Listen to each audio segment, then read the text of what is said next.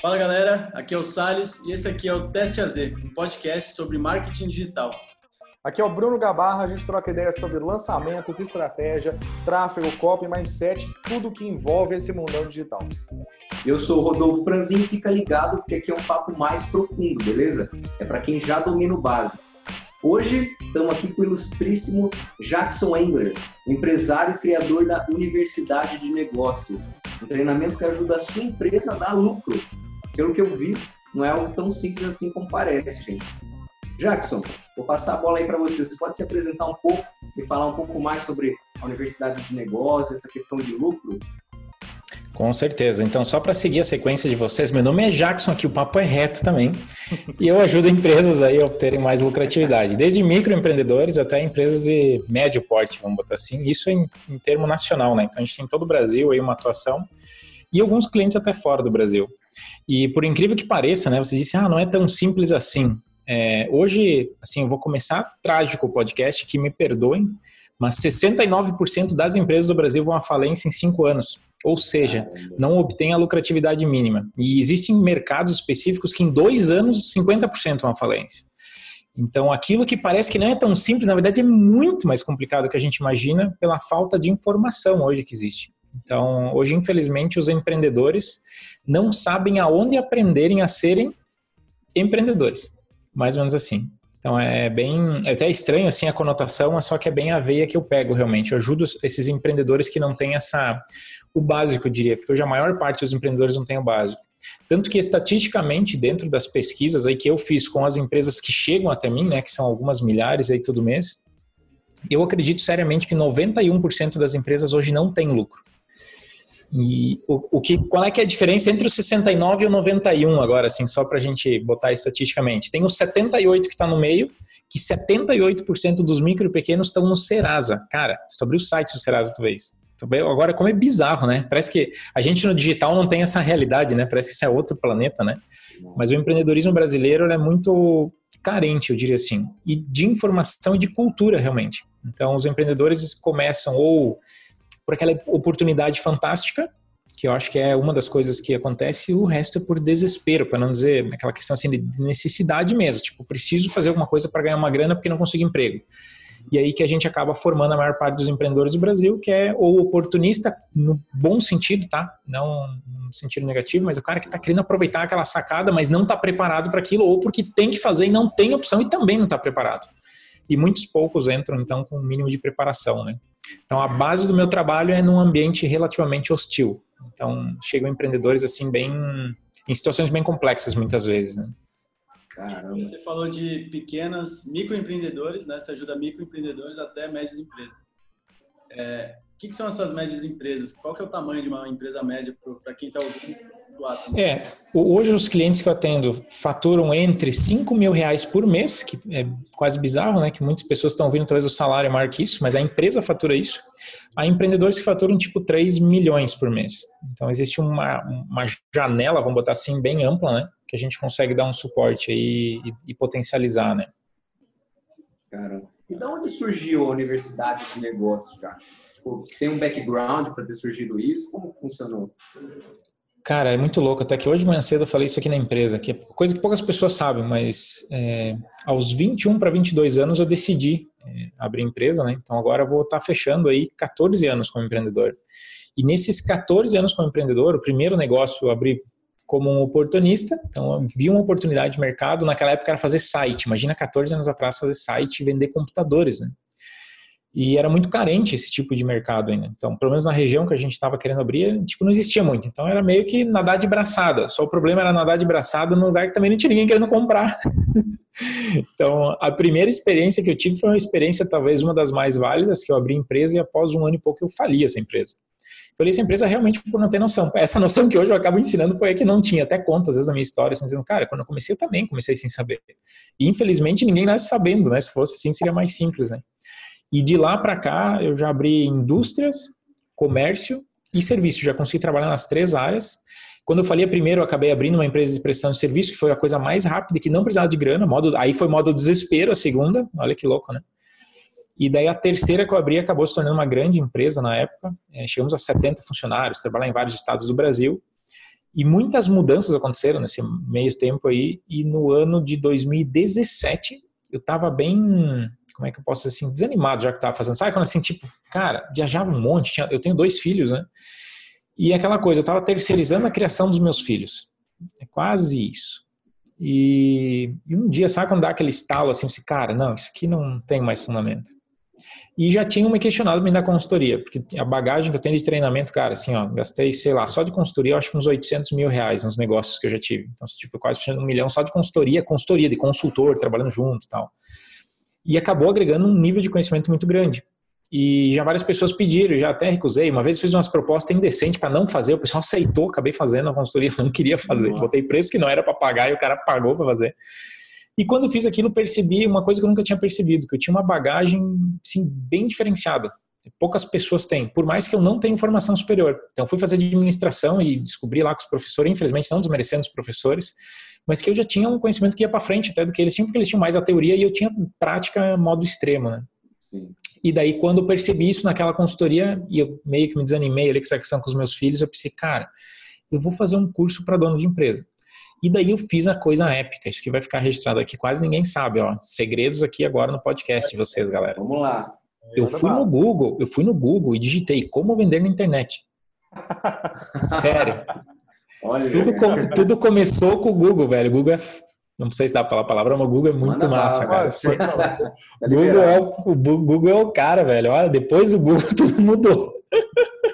Comecei pesquisando no Google como vender na internet, cara. Ah. Sem indicação, não conhecia ninguém que fazia. Eu não é. sabia, eu não sabia, não conhecia ninguém que fazia, simplesmente comecei ali. Só que o detalhe, agora quer saber o que é queimar a ponte? Você já deve ter escutado a historinha, né? Queimar a ponte e realmente me jogar. Quando eu decidi parar, eu vendi a empresa. E daí Pode eu botei no Google. O que era a empresa? Era uma empresa que trabalhava no agronegócio, sistemas de irrigação. Nossa, cara, de então, assim, computador para agronegócio. É, é, nesse meio tempo, né, obviamente muitas coisas aconteceram. Chegou um momento, lá bem no início agora, que eu estava em três empresas. A gente tinha uma indústria, por incrível que pareça. Eu comecei a prestar serviço de representação e a gente tinha um comércio. E dentro desse esquema, eu acabei me dividindo com meu sócio e eu peguei uma empresa que, então, acabou se desenvolvendo a irrigação e daí essa acabou pegando uma proporção bem legal. E daí, no caso de sair de, do agronegócio, literalmente, é, teoricamente sem, sem nenhum tipo de background, sem conhecimento, enfim, nada, porque eu nunca fui a pessoa técnica, nunca, nunca fiz um site na minha vida. Mesmo vendendo site, eu tinha alguém que programava o site, mas eu nunca fiz, nunca botei a mão nisso. Eu tinha a parte da, do copy, né? Assim, de, de realmente é, fazer a conversão. E nisso tem uma bagagem absurdamente grande, né? Então já treinei dezenas de equipes aí, sei lá quantas centenas de pessoas e equipes de empresas para venda, né? Tanto que está dentro do meu treinamento até parte comercial de vendas aí também. Caramba, faz até sentido a universidade de negócio, porque veio de site, computador para agronegócio, é. consultor, então assim, é realmente uma bagagem ímpar, né? Fora do comum da galera. É, é a ideia, cara, assim, ó, por que que, por que que eu achei, quando veio esse nome na minha cabeça, para mim sentiu, cara, é perfeito. Porque a, o micro ou pequeno empreendedor que pegar esse curso, que entrar na universidade de negócios, ele vai ter uma coisa, ele não vai precisar comprar outro. Que lá dentro trabalha toda a parte de custo, parte financeira, eu entro na parte de equipe, gestão de equipe, potencializar resultado com a equipe, parte comercial da parada, sendo que tenho várias aulas bônus ainda, tipo de como vender pela internet, então, enfim, eu agrego toda a bagagem que eu tenho num ponto concentrado. Isso falando agora de. Eu já tive negócio com sócio, sem sócio, já fui logrado por sócio. Eu, tipo, tem muita experiência. E daí, às vezes, nas mentorias que a gente acaba fazendo como bônus também, a gente acaba desdobrando, vamos botar assim, muitas dessas situações aí na prática mesmo, né? Porque eu já vivi mesmo, né? Já executei na prática isso. Show, show de bola. E, e Jackson, quando que você decidiu usar a fórmula de lançamento? Cara, 2017, então, botei no Google, né? Então vamos continuar a história do Google em diante. É, botei no Google e achei alguns players, uns três mais ou menos, do mercado. Alguns que, um eu não lembro quem que era, o, o outro é o Pedro Quintanilha e o Érico Rocha. Então, botei e fui questionar, enfim, fui procurar alguém que já mexia alguma coisa para perguntar quem que era essa galera. Porque, tipo, ah, tinha que comprar um curso, mas nem sabia que curso, quanto era custava. Tava... É tudo mato, velho. É, 2017 era tão mato, mas comparado com hoje é mato, né? Total, né? E, e nisso um amigo meu me disse assim, que era até um ex-sócio meu, ele disse assim, cara, ah, eu não fui com a cara daquele tal do Rocha lá, do Eric que ele tava falando, não fui com a cara do tal do Rocha lá, Mas eu acho que ele é o mais arrojado. Pra você, ó, isso faz sentido para mim. E coincidentemente, na semana seguinte, tinha um workshop da fórmula de lançamento. Na época era workshop ainda, né, cara? Então tinha um workshop da fórmula de lançamento. Na semana, na, exato, cara, na semana seguinte, é muito louco isso, né? Aí eu assisti o primeiro vídeo e disse, não, quero, onde é que eu compro? Cara, eu não, nunca me esqueço. CPL1 eu mandei e-mail, onde é que eu compro? Sabe aquele cara assim, tipo, eu já tinha decidido a parada, entendeu? Não precisava ver outra, mais coisa. Eu fui pesquisar o cara, tem vários jeitos e formas para ver se valia a pena, com uma visão do empresário realmente, que naquela época o que eu botei no papel literalmente as opções que eu avaliei para para desenvolver como mercado digital, eu botei prós e contras no papel, pá, decisão ali pautada, né? A gente disse que não cai na COP, né? Vai saber quanto foi COP, quanto foi racional, mas quando deu o CPL1, eu disse, não, é isso aí mesmo. E daí, enfim, comprei a dita da fórmula de lançamento em 2017. Muito doido, né? E o tempo para ter resultados assim, você conseguiu lançar logo de cara e já viver disso ou patinou um pouco? Como foi o é, processo? É, eu saí, cara, de uma, como é que eu posso dizer, de um, de um habitat muito diferente, né? Então, assim, o habitat mundo físico, com estoque, que fazia projeto, engenharia, era implantação a campo, era uma coisa muito complexa. Uma venda demorava, tipo, meses, era tipo quatro, cinco meses, uma venda. Só que girava volumes razoáveis, né? Fazia tipo um 6 em 7 numa venda, às vezes, né? Tipo, uma venda fechava, às vezes, volumes grandes. Só que era um tipo de venda. Uma coisa tinha que fazer, tipo, 25 visitas até finalizar o projeto. Era muita, sabe? É, tinha toda uma movimentação. E quando eu entrei ali, como o habitat era muito diferente, tipo, até gravar os primeiros vídeos, velho, foi um parto, cara. Meu Deus do céu. Aí, o primeiro, esse foi em agosto. Não sei se era julho ou agosto, por ali, que eu comprei o Fórmula, de 2017. Tá. Aí em outubro, deixa eu confirmar, acho que foi outubro eu fiz o primeiro lançamento. Aí fui fazer um lançamento semente, fui fazer ao vivo e não entendi, enfim, de nada, não, não entendi de copy, tráfego, nada, assim, não com essas terminologias que a gente tem compreensão hoje. Primeiro lançamento ao vivo tinha tipo 60 inscritos e eu fiz o lançamento, então, dito o lançamento, eu pensei, cara, não sei se eu gravo, se faço, eu vou, vou gravar ao vivo ali e tal. Não foi ninguém olhar, né? Aí mandei pra galera depois pra lista e tal, ninguém, não sei se alguém abriu, pra ser bem sincero. tipo, não sabia nem como controlar as métricas da parada. Tipo, sei lá, só não aconteceu nada, simples assim. Fez sozinho, totalmente sozinho? Fiz só pra montagem de página, um rapaz me ajudou. Aí o cara só montou a página pra mim lá na, da transmissão e tal, e ficou por isso. Aí depois disso, no mês seguinte, eu pensei, não, tem, tem que largar. Não, tipo, ah, não funcionou, vamos ter não, mas vou fazer um lançamento interno bem louco, né? Tipo, nada certo. Peguei uma nova lista. Nessa nova lista, é, como é que eu posso dizer assim, um, foi de 300 pessoas ou 600, uma coisa assim. Eu pensei, cara, eu vou fazer ao vivo, não vai dar tempo de scriptar, não tinha teleprompter, nem conhecia as paradas. Preciso fazer tudo ao vivo. Botei no Flipchart lá. E quando fui fazer essa, essa parada no ao vivo, o que, que aconteceu? Isso até, isso é épico, tá? Agora, quem talvez está ouvindo o podcast aí, tá achando que é ruim começar, escuta isso. Quando o primeiro lançamento interno que eu fiz, que foi ao vivo, eu iniciei a transmissão, mandei o link para todo mundo e ninguém viu ao vivo. Eu fiz todo o lançamento, cara, os três CPLs, eu fiz ao vivo, sozinho. Aí tu imagina psicologicamente a, é, tu terminar assim a gravação assim, onde é que tu fica, né? Tipo, fica debaixo da mesa em posição fetal chorando, mais ou menos assim. Né? Nossa.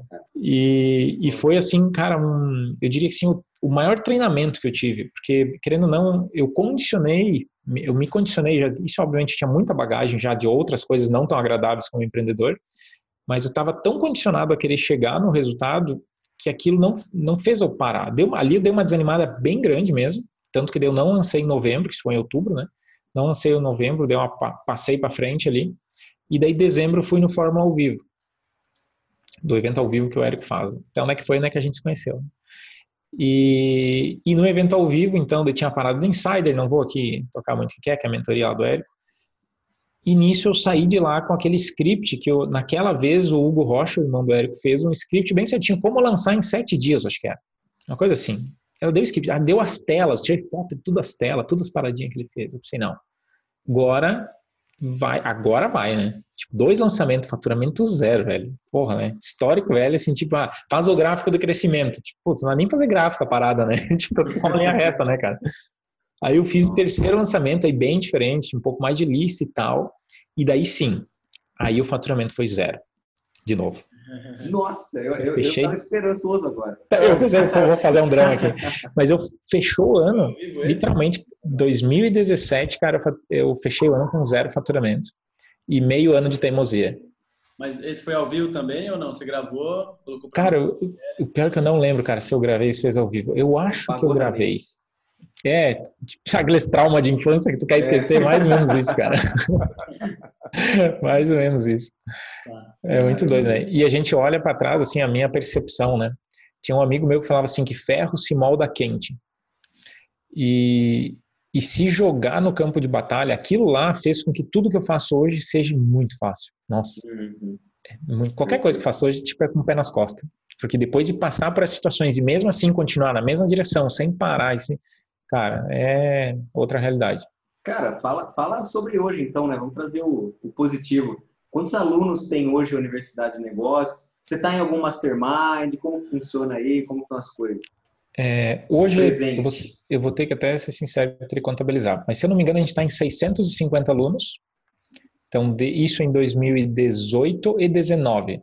É, 2018, então foi em julho, agora só para entender, foi julho de 2018 que surgiu a Universidade de Negócios. Então teve mais um meio ano aí no meio. tipo, meio bem pegado. Aí depois em julho de 2000 2018, então surgiu a Universidade de Negócios, de lá para cá tem cerca de 650 alunos. É, até o ano passado, eu estava agora questão de Mastermind, no Mastermind do Rodrigo Vinhas, do Craft, uhum. que ele tem, enfim, tem uma galera aí massa pra caramba lá, uhum. e dentro do Insider. E agora na virada do ano eu acabei entrando no Platinum Titânio, então, que é do próprio Érico mesmo, e ainda estou no, no, Craft, né, do Rodrigo Vinhas. Né? E que é fundamental, assim, até hashtag fica a dica, né? Cara, muda total o jogo você tá junto de pessoas que jogam o jogo. Então Fala a gente. Gente. É, porque assim, ó, quando comecei o marketing digital, o que, que aconteceu comigo? Desde julho que eu comprei o Fórmula até o evento do, do Fórmula de lançamento ao vivo lá de 2017. Cara, era eu, Google, YouTube e eu. Não conhecia ninguém que fazia, e os que eu conhecia que fazia alguma coisa não fazia direito igual, não mudava nada, né? Tipo, é a mesma coisa trocar seis por meia dúzia. E eu cheguei até no Fórmula ao vivo com uma coisa em mente, assim, cara, eu preciso estar tá num grupo. Sabe quando chega pronto? Aí o Eric ofereceu naquele caso o Insider, tinha um grupo de mentoria, que vai ter o meu acompanhamento direto, talvez é o último ano que eu vou fazer isso e tal. E a gente acabou entrando então no Insider. Mesmo, imagina, sem ter a grana, porque dali para frente tava começando a ficar bem complexa a situação já, porque tipo, meio ano gastando, gastando, gastando, gastando, sem voltar nada, né? Aí foi feito investimento para o Insider e ali foi meio que assim um abriu assim a mente. Porque eu comecei a discutir com pessoas que estavam fazendo e estavam faturando e aí eu percebi às vezes nuances no processo que são óbvias depois que tu sabe, né? Mas antes de tu saber, tipo, tu só não sabe. Simples assim, sabe o ponto cego? Então, a gente não sabe o ponto cego, porque é um ponto cego de verdade, né? Porque não enxerga realmente o que tem que fazer. Aí que começou a desabrochar. E lá eu tive apoio, enfim, não somente da equipe do Érico, do próprio Érico, mas de outras pessoas também que estão fazendo. E daí tu começa com a troca de ideias, o, a velocidade de evolução foi absurda, né? Foi absurda mesmo, né? Então, tipo, em 2018, então, que foi o nosso menor ano ainda, naquele ano, mesmo começando, tipo, nada, eu fechei o ano, tipo, com uns 800 mil de faturamento. Então, assim, foi um salto quântico com aquela nova visão de realmente estar tá sendo apoiado.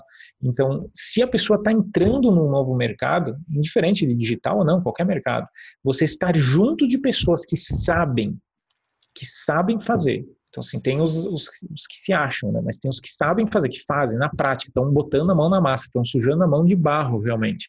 Se você estiver junto dessas pessoas, a tua probabilidade de sucesso aumenta exponencialmente. Assim, é, tipo, é, não dá para nem, nem sei como quantificar uma coisa dessa, mas muda da água para o vinho, literalmente. Então, obviamente, desde que se faça o que tem que ser feito, né? Então, assim, é estar tá disposto a, às vezes, fazer um lançamento com zero views, vamos botar assim, né? E mesmo assim dizer, ah, não funcionou, tal dia eu vou fazer o próximo. E fazer até dar certo, realmente, né? Então, é botar a mão na massa, fazer o que tem que ser feito e escutar. Então, é ter realmente essa visão aí de ser ouvinte e saber reconhecer que a gente não sabe tudo, né? Muito pelo contrário, na verdade, a gente não sabe nada, isso sim, né? Então, estamos gatinhando, né? E, ô, Jackson, e o que, que aconteceu ali naquele espaço de tempo, então, entre o começo de 2018 e até o meio de 2018, que nasceu a Universidade dos Negócios? Cara, janeiro, então, daí com uma orientação um pouquinho diferente já com as pessoas que estavam dentro do Insider e tal, né? Trocando ideia com pessoa que está no campo de batalha e tal. É, fiz um lançamento em janeiro. Esse lançamento em janeiro foi um lançamento interno, gravado, aí com teleprompter, mas nossa, meu Deus, se eu olho para aquilo lá hoje, eu acho que eu choro. Tipo, muito, tudo muito mal feito, mas beleza. Aí foi feito, lançamento três vídeos e tal, e se eu não me engano, foi tipo umas 100 pessoas ver o lançamento interno. E desses 100, tipo uns 34 clicaram no botão de iniciar processo de inscrição, milagrosamente, tipo 30% clicou no botão. Ninguém comprou, mas 34 clicaram. Mas quando eles clicam, eles deixam o telefone. Aí segunda-feira ninguém comprou, terça-feira ninguém comprou, quarta-feira eu já tinha, sabe quando tu abandona? Já assim, tipo, eu nem olhar, eu nem olhar. Mas tava lá, eu ia deixar a semana rodando. Aí nisso falando com alguém do insider, aí vem aquela coisa óbvia, tipo, não, liga para a pessoa para ver, porque o cara não comprou. Sim. Ah, liguei pro primeiro, mas é, assim, é muito tosco falar isso hoje, porque eu liguei perguntando mesmo, assim, tipo, cara, por que que tu não comprou? Na cara dura, assim, na, tipo, muito idiota, né, cara? Em vez de perguntar se o cara quer, né? Mas não, por que que tu não comprou? Aí o cara explicou. O cara explicou, depois de umas cinco ligações, eu parei e fiquei pensando, cara, não é que os caras não querem comprar, todos querem. Todo mundo que eu liguei falou que queria. Só que eles estavam com dificuldade disso e daquilo. Eu pensei, cara, eles querem comprar. Aí eu comecei a ligar diferente. Ó, oh, eu vi que tu ligou e eu tô te ligando para te ajudar a se inscrever. Eu mudei o script já, assim, tipo, aprendi rápido, tipo, umas cinco ligações. Pensei, cara, não, o problema não é o que eu botei lá, o problema é que eles não estão conseguindo pagar. Aí comecei a ligar para ajudar. E nisso fechei os dois primeiros alunos. Então, os dois primeiros alunos compraram ali. Nessa época, o nome do produto era líder em você. Nada a ver, eu sei, faz parte. Esses dias nós falamos aqui na empresa se matamos rindo até por causa disso. E o nome do workshop era Jornada de um Líder. Tipo, era, tipo os nomes eu achava massa pra caramba naquela época. Hoje a gente dá risada olhando, né? E daí a gente teve dois alunos. Início de ter dois alunos num lançamento interno, na minha opinião, estava tudo errado. Na minha opinião, assim, não, errei. Eu tenho que fazer um semente. Aí eu fui logo em fevereiro. Aí foi na colada, assim, ó. Em fevereiro lancei de novo lançamento semente. E ali, daí foi assim, ó, primeiro dia, pega a lista de telefone. Segunda-feira já tava ligando, não fiquei esperando nada, né, cara? Tipo, segunda de tarde eu comecei a ligar para quem entrou de manhã, já tava nesse tipo. E ali eu consegui fechar nove alunos. Foi dez e um acabou abandonando. Mas, tipo, fechei dez ali no, no processo. Dez, agora, para contextualizar, são 50 mil reais, que o meu ticket é 5 mil reais. Então, assim, tipo, dois alunos deu 10 mil primeiro faturamento. Só que em número de alunos, então, aí você já consegue ter uma ideia das proporções né, na quantidade de alunos geral, né? Uhum. Então, dentro dessa pegada, esses 10 alunos deu um, deu um fôlego. A roda começou a girar. A roda começou a girar. Aí, o que, que aconteceu de fevereiro, que é o carrinho fechou já em março, ele era bem na virada, até, eu vou dizer até junho, que foi o segundo encontro do Insiders. Nesse meu tempo, o que aconteceu? Agora eu vou sair totalmente fora aqui no script de marketing digital, mas foi a uma barreira que ela não é visível para ninguém de nós, tá? É uma barreira que não é visível e fica no nosso subconsciente. É, existem algumas crenças que a gente adota da nossa família e tal, e muitas vezes a gente tem, eu tinha uma parada dessa, que eu não poderia ganhar mais dinheiro que o meu pai, que tipo, uma crença assim, tipo, cara, não, não posso ficar rico, quem é rico é sujo, é ladrão, não sei. Talvez que está fazendo sentido para algumas pessoas estão vindo, para algumas talvez não. Mas para mim eu comecei a ver, cara, eu não conseguia agendar o próximo lançamento. Porque na minha cabeça o próximo ia fazer um 6 em 7, entendeu? Naquela época nem chamava 6 em 7, né? Hoje chama 6 em 7. Então, assim, eu, na próxima, cara, eu vou fazer 6 em 7. E eu comecei a entrar num pânico. Quando eu ia marcar data, cara, me dava uns, uns negócios e eu não conseguia marcar. Eu pensei, caraca, o que que deu? E daí eu fui atrás, enfim, fiz um monte de paranoia maluco. E daí eu não lancei desde fevereiro até julho. Só que daí em junho tinha um encontro Insider. E no encontro ao vivo, assim, eu tava com o notebook e tal, o pessoal falando. Uma hora o cara falou uma parada e me veio, cara, Universidade de Negócios. Na hora eu abri o registro.br e registrei. Foi tipo instantâneo, sabe? Muito automático. E registrei aquilo, assim, cara, esse é o nome do produto. Como tava tempo sem lançar. E do, desse encontro aí, eu já tinha feito, enfim, essa minha imersão interna, que foi um trabalho meu pessoal, não tinha nada a ver com marketing digital. E daí eu fui pro encontro e agendei para julho o próximo lançamento. E não sei por que eu marquei direto um lançamento interno. E essa vez vai dar. Esse agora é isso aí. Sabe quando tu tá com tanta certeza que tu até faz dar certo? Foi mais ou menos assim, eu tinha tanta certeza de dar certo que eu, sabe, não hesitei em nada que eu fiz. Ao ponto de fazer uma das maiores loucuras Eu nunca vi, pelo menos, ninguém que fez uma loucura desse tamanho. Como é que foi feito o meu lançamento interno? Então, tem lá os famosos três CPLs e o vídeo de vendas, né? Então, eu escrevi o CPL1, cara, ficou bom o CPL1. Hoje, aquele enredo uso até hoje só regravado, assim, ficou muito bom, a Big Idea, tudo muito legal. E eu escrevi o CPL1, gravei ele, foi na quinta-feira, aí sexta-feira eu tinha que editar o vídeo, eu não tinha editor de vídeo naquela época. Aí, cara, eu baixei o Premiere, fui no Google, como editar vídeo no Premiere, e foi editar o CPL1. Eu editei o CPL1 sexta, sábado e domingo, subi o vídeo domingo e foi pro ar CPL1. Segunda-feira começou o workshop, cara, meia hora tinha 60 comentários. Eu sei, caraca, velho, isso deu na veia. Aí, nove da manhã, já tinha uns comentários e eu lembrei que eu tinha que escrever o CPL2. Eu não tinha nem escrito, cara. Sério, eu não tinha escrito nada. Nossa. Aí eu, sabe quando tu dá uma bugada? Porque eu trabalhava sozinho, não tinha ninguém me ajudar. Eu pensei, cara, eu tenho que responder o blog, eu tenho que escrever, gravar, editar até quarta. Sabe que eu fiquei meia hora parado, assim, travei na frente do computador. Eu nem consegui responder o blog, cara. Eu travei, travei, assim. Ó. Eu fiquei, cara, o que que eu Caramba. faço? Dá-lhe café. Aí eu, assim, já sei. Fui falar com a minha esposa. Candice, o nome dela. Candice, tu pode me dar uma mão? Sabe o que que precisa, amor? Toda saudosa e tal. Ele disse, não, eu preciso que tu responda umas mensagens. Responde mais ou menos assim. Escreve desse jeito aqui. Eu, não, beleza, pode ser que eu responda. Então tu cuida aí de meia, meia hora, tu abre e vai respondendo quem apareceu. Beleza. Me tranquei no quarto. Em três horas eu escrevi o CPL2. À tarde eu gravei. E no dia seguinte, então na terça, eu fiquei o dia inteiro editando, porque eu tinha que ir no Google para aprender a editar direito. Aí fiquei a terça-feira editando, eu terminei de editar tipo umas 9, 10 da noite, subi o vídeo tipo até uma da manhã, a parada. Uma da manhã mandei o link pro cara que botava na página, porque eu não entendia das páginas. E daí no dia de manhã cedo tava o vídeo no ar. Entrou CPL2 e cara, e dele comentário. Eu pensei, caraca, isso vai dar bom, eu tenho que escrever o CPL3. Caramba. Aí eu escrevi o CPL3 e o CPL2 no ar já. Escrevi o CPL3 de manhã, de novo, cara, 3, 4 horas escrevi o CPL3. Gravei à tarde, editei na quinta-feira terminei tipo duas, três da manhã. Tipo, terminou, cara. O link ficou bom tipo cinco da manhã da sexta-feira. Que deu uns pau no YouTube, não subia direito. Cara, assim, meu Deus, que desespero que deu aquilo lá. Tava pronto, só não subia o troço. Aí foi pro ar. Pau, escreveu o vídeo de vendas. Escrevi o vídeo de vendas aí na sexta. Gravei na sexta. E daí a minha esposa ia viajar. Eu pensei, cara, vídeo de vendas vou editar direito. Tava, tipo, muito tenso aquelas edição. Aí eu fiz bem, mas fiz uns umas efeitos de entrada, como fazer efeitos no Premiere. Comecei assim a minha pesquisa daí, né? Fiz uns efeitos de entrada, cara, é o mesmo efeito que eu uso hoje, velho. É muito louco. Ficou tão bom aquela parada que até hoje usa a mesma entrada, cara. A mesma intro está sendo usada hoje. Só mudou os textos, né, que vão escritos, né? E é usada a mesma coisa. E foi pro ar e ali a gente vendeu 22 22 alunos. Só que, aí na conta dos 5 mil por 22, dariam 6 em 7. Só que, na minha cabeça, eu tinha que baixar o preço. Aí eu baixei o preço para R$ 1.987. E adivinha qual foi o maior problema? Preço. Aí eu tive um aprendizado. O problema não é o preço. Aí eu voltei de novo para 5 mil reais. Tipo, foi um lançamento que fiz um preço diferente e voltei para 5 mil reais de novo. Até hoje a gente sustenta o mesmo valor. 5.808, para ser bem exato, é o preço que a gente passa para o cliente. Cara, foi a semana mais puxada da sua vida, né? Cara, muito louco. E eu dormi super bem aqueles dias, o tempo que deu para dormir, no caso, né? Tipo um saco de cimento, assim, na cama. que legal. E detalhe, esse, esse script eu faturei tipo um milhão de reais.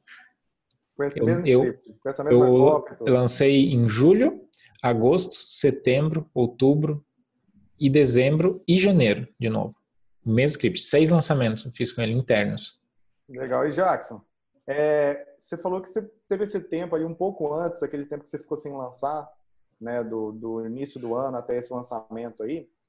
É, e você ficou nessa imersão de, de, trabalhar crenças internas que você tinha.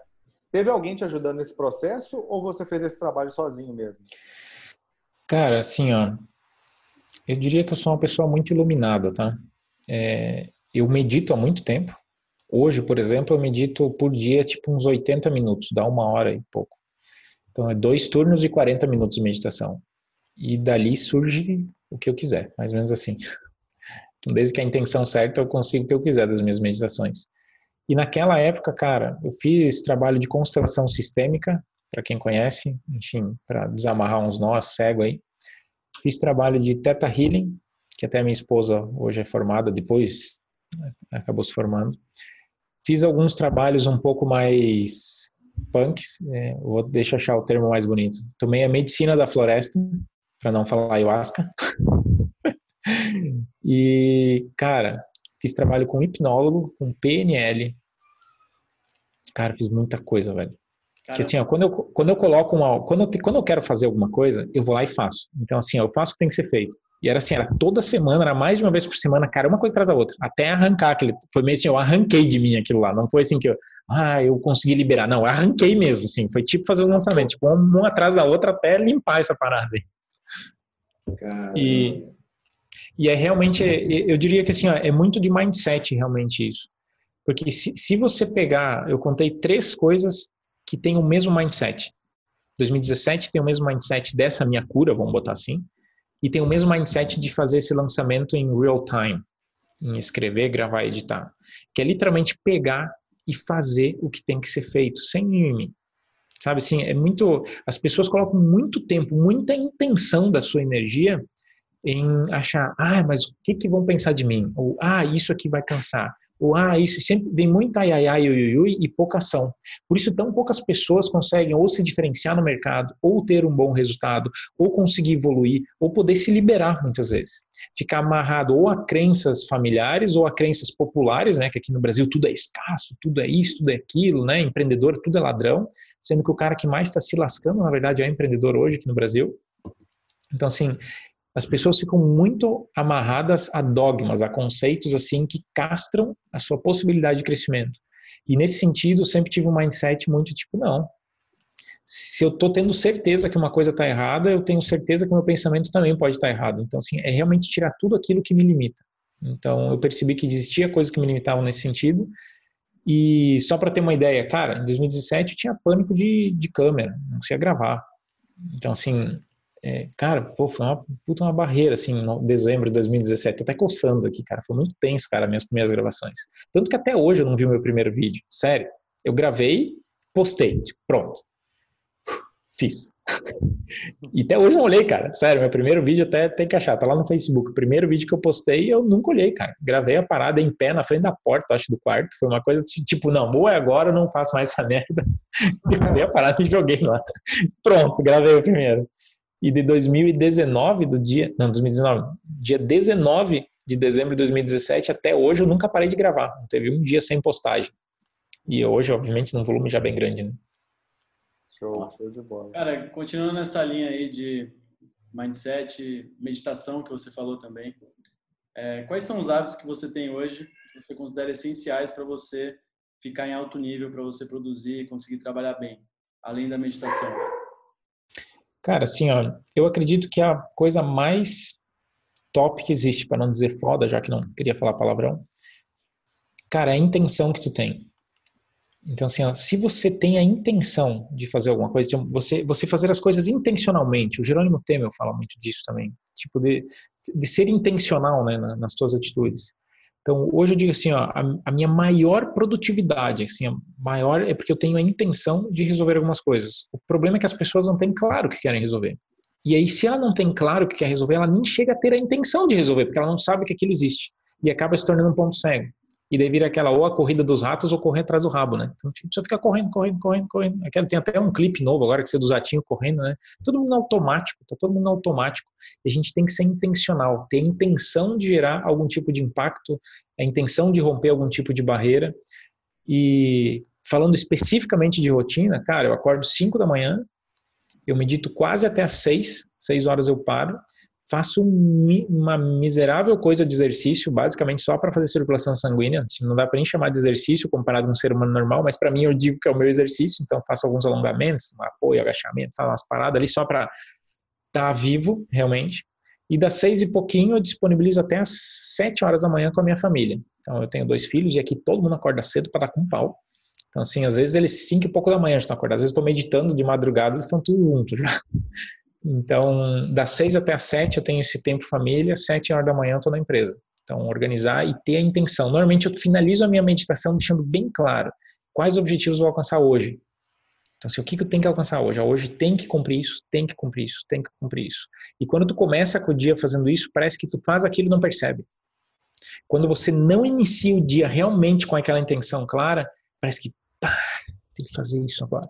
E quando você diz, não, eu vou fazer isso hoje, tu nem sofre, tu pega e faz, logo sabe o que tem que fazer mesmo. Então não muda nada. A, a maior questão, a maior diferença é o mindset em termos de como você encara o que está na tua frente. Então muitas vezes pode parecer um monstro, mas na verdade é algo que você vai ter que fazer hoje, amanhã, depois de amanhã, não interessa o dia.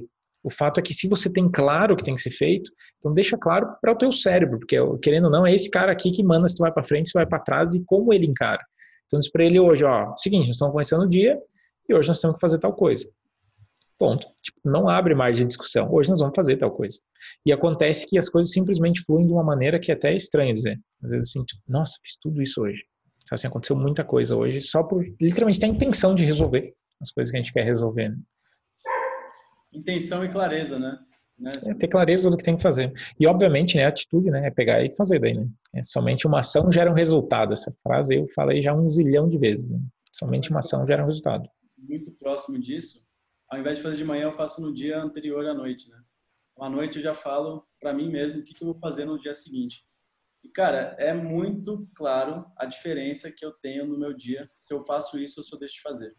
Eu acordar sem saber, eu vou tentar colocar minhas tasks de manhã, de manhã minha cabeça não funciona bem. Então, fico travado, demoro muito mais tempo do que eu deveria para definir e às vezes acabo não terminando. Sim. Fazendo tudo que eu tinha planejado. Uma questão de organismo e, e, ciclo normal, né? Tipo, cada um, eu tenho o meu ciclo de manhã cedo, cara, eu acordo cortando giro. Boa. Legal. E, ô, Jackson, o que que, como, como que foi o seu primeiro 6 em 7 lá? Depois de julho lá de 2018, quando é que foi? É, em, entre junho e julho, então foi antes de fazer esse primeiro lançamento na universidade, eu setei uma intenção, agora vou dizer assim, eu disse assim, não, eu vou bater 100 mil reais, nem que eu tenha que lançar todo mês, eu vou lançar todo mês até conseguir. Aí eu lancei em julho, no caso que foi o primeiro lançamento, deu 22 alunos, só que num valor mais baixo, deu tipo 50 mil reais. Aí eu lancei já agosto de novo, na sequência, e daí como subiu o ticket, deu 24 alunos. Aí a gente fechou aí mais ou menos uns 120 mil reais. Então já no segundo mês. tipo, quando tu realmente bota que vai fazer, não tem, não tem quem te pare, né? Porque daí a intenção era atingir realmente esse número, né? Então é muito doido isso. Então foi o primeiro 6 em 7, foi em agosto de 2018. Nessa, nesse dia, até é muito engraçado, né? Porque o lançamento anterior tava eu, eu e eu ainda, né? E daí a minha esposa começou a me ajudar, porque começou, tudo parece que começou a desdobrar assim muito loucamente aí nessa fase. E quando a gente fez esse lançamento aí, que deu 22 alunos, que eu tava sozinho, que eu gravei os scripts e tal, eu nunca me esqueço que eu peguei nas duas mãos da minha esposa, no meio da sala de casa, e eu disse para ela assim, ó, eu descobri uma coisa. E eu descobri uma coisa que nunca mais vai faltar dinheiro para nós, nunca mais. E eu não sei bem explicar o que, que é. Assim, tipo, tinha sido o primeiro lançamento que fiz na universidade. Mas sabe quando tu entende que tu entendeu o que, que é? Então, de alguma maneira, eu consegui escrever uma copy realmente persuasiva. Eu estava fazendo tráfego mais decentemente pela primeira vez. Então, eu comecei a fazer tudo de uma maneira que eu pensei, cara, eu descobri como é que funciona isso aqui agora. Agora eu entendi. E eu falei isso para ela. No próximo lançamento, então, que foi que a gente fez o 6 em 7, eu disse, cara, preciso de mais alguém para me ajudar. Tipo, agora não é agora o problema é achar gente para me ajudar. E não sei se vocês sabem, mas eu moro numa cidade de 4 mil e poucos habitantes. Então, tipo assim, mão de, obra, mão de obra em tecnologia aqui, sim, é algo, tipo, cara. Aí, nisso, eu peguei uma menina, que é a Laísa. Essa menina tá comigo desde aquela vez, ainda tá com a gente aqui. E ela trabalhava na rádio. Então, ela tinha um programa de rádio e trabalhava na parte interna da rádio, fazia várias funções lá dentro. E daí a pessoa que se encantou aqui com a parada, graças a Deus, sou muito grato a ela, porque ela entrou, o primeiro dia de trabalho dela era o CPL1 no ar. E diferente do primeiro lançamento, dessa vez eu botei uma grana para girar. Então tinha algumas milhares de pessoas, tipo duas mil, três mil pessoas cadastradas por workshop. E daí deu um... O primeiro teve um investimento, mas muito baixo, tipo 600 reais, deu tipo 300 leads, uma coisa assim. Mas o segundo, então, daí com um preço um preço maior, eu peguei, botei uma grana maior e a gente fez todo todo o giro foi literalmente só uma escala para cima, né? E fechamos a mesma quantidade de alunos só com preço quase três vezes maior. Né? E nessa pegada ela entrou no CPL1 e daí botando o CPL1 no ar, deu tipo um monte de comentários e disse, ó, oh, o negócio é o seguinte, tem que responder assim, assim, assim, que ela iria responder o blog. Enquanto ela arrumava mensagem, enfim, fazia tudo que tinha que fazer. E naquela época a gente fazia muito mal feito. Nossa, até é coisa de se espantar como dava resultado, porque é muito louco. Porque só para ter uma ideia, eu não sei quem já, já usou o MainChat, mas eu fazia os cadastros, a minha lista ela era feita dentro do MainChat. E era da seguinte maneira. Agora, aí tu vê como todo mundo pode ter futuro na vida se eu conseguir passar por tudo que eu passei, agora vocês vão ver mais uma. O cadastro era o seguinte: eu tinha um vídeo, ah, se você quer ter mais lucro na empresa, digita eu no comentário que eu vou te mandar uma mensagem no privado. Esse era o vídeo de cadastro, cara. Aí eu tinha o bot do ManyChat, tinha o bot no ManyChat, que quando eu reconhecia o eu, ele mandava uma mensagem. Aí os caras tão empolgados que via eu. Aí a gente manda mensagem: Ó, oh, favor digitar eu, somente a letra E, a letra U. tipo, puta merda, né? para ver como para ver como o Brasil tem futuro, cara. Isso aí deu certo. muito louco, cara. É Qual muito é a louco. cidade, ô Jackson? Selbach, no Rio Grande do Sul. É no interior do estado, mais ou menos no meio do estado. É, legal, legal. E Jackson, Vai lá, manda lá. Manda lá, Rodolfo. Eu quero entrar um pouco na sua especialidade.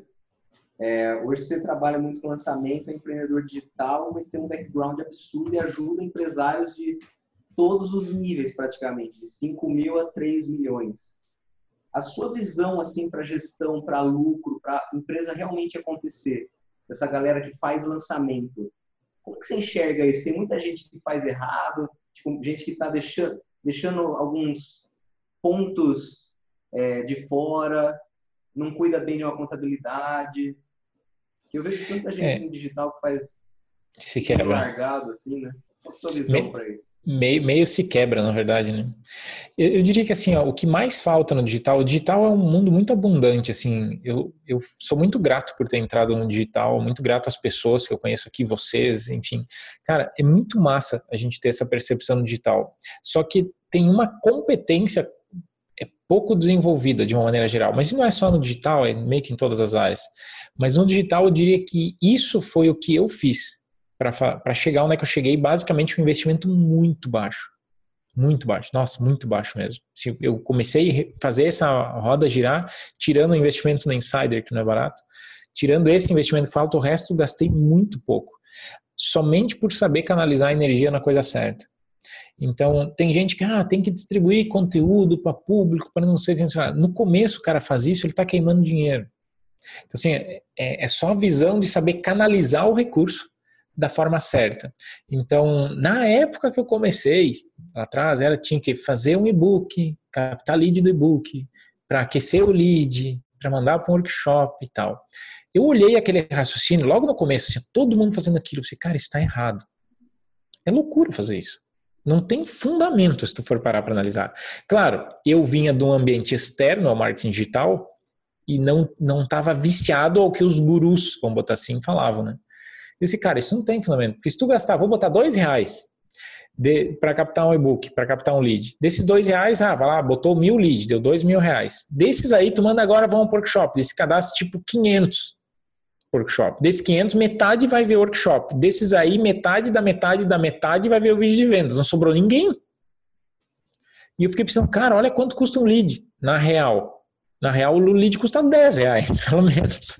É mais fácil captar lead direto. E a gente começou a captar o lead ao preço de e-book, na verdade. Então, por que, que eu conto essa história? As pessoas colocam o dinheiro de maneira ineficiente.